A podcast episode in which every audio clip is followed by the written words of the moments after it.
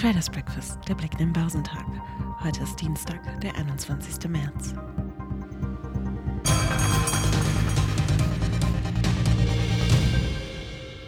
Die Notübernahme der Schweizer Großbank Credit Suisse durch die Konkurrentin UBS hat am Montag auch unter den Anlegern an den US-Börsen Erleichterung ausgelöst. Die Verluste an der Wall Street und den Nasdaq-Börsen vom Freitag wurden größtenteils wieder wettgemacht. Zudem half eine Vereinbarung zwischen sechs führenden Zentralbanken, darunter die US-Notenbank Fed und die Europäische Zentralbank EZB. US-Dollar-Geschäfte mit siebentägiger Laufzeit werden ab sofort täglich abgehalten, da die Versorgung mit der Weltreservewährung Dollar insbesondere für das internationale Geschäft großer Geldhäuser wichtig ist. Das geht erst recht in unruhigen Zeiten. Die asiatisch-pazifischen Märkte stiegen am Dienstag, nachdem die Wall Street über Nacht eine Erleichterungsrallye hinlegte, weil sie hoffte, dass sich die Bankenkrise nach der 3,2 Milliarden Dollar schweren Übernahme der Schweizer Bank Credit Suisse durch den Konkurrenten UBS entspannen konnte. In Australien stieg der S&P ASX 200 um 0,8 Prozent, der südkoreanische Kospi legte um 0,4 Prozent zu. Die Märkte in Japan sind wegen eines Feiertages geschlossen. Der Hang Index in Hongkong stieg um 0,9 Prozent. Auf dem chinesischen Festland stieg der Shanghai Composite um 0,5 Prozent, während der Shenzhen Component um 1,4 Prozent zulegte. Der Dow Jones Industrial legte um 1,2 Prozent auf 32.245 Punkte zu. Am Freitag hatte der bekannteste Wall Street Index nach deutlichen Verlusten ein knappes Wochenminus verbucht. Für den marktbreiten S&P 500 ging es am Montag um 0,9 Prozent auf 3.952 Punkte nach oben. An der Technologiebörse Nasdaq stieg der Auswahlindex um moderate 0,3 Prozent auf 12.563 Zähler. Er hatte sich in der vergangenen Woche Woche deutlicher erholt. Trotz der Erleichterung bleiben die Global Markets Strategen der US-Bank JP Morgan vorsichtig. Es gibt Jahrzehnte, in denen nichts passiert und es gibt Wochen, in denen Jahrzehnte passieren, überschrieben sie eine Studie.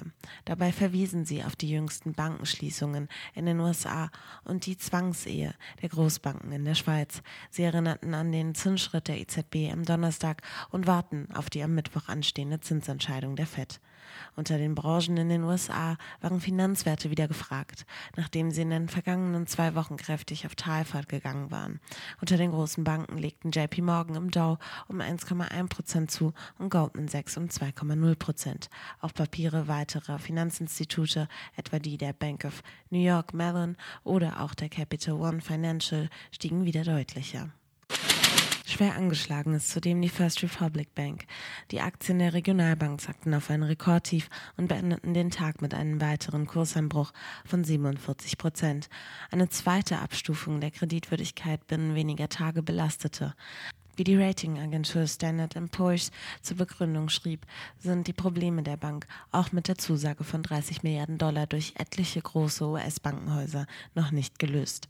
Die Papiere der New York Community Bank Corp sprangen dagegen um knapp 32 Prozent hoch.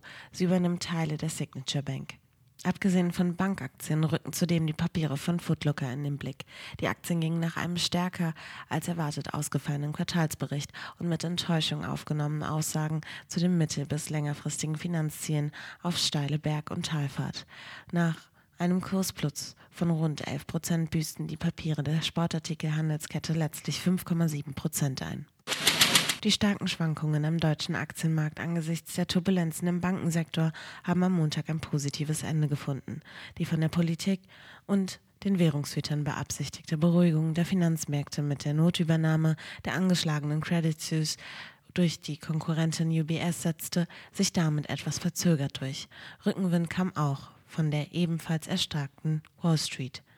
Der sehr schwach gestartete DAX baute seine Erholungsgewinne am Nachmittag merklich aus und schloss mit einem Plus von 1,1 Prozent bei 14.933 Punkten. Am Morgen war der deutsche Leitindex in der Spitze um mehr als 2 Prozent auf ein weiteres Tief seit Januar gefallen.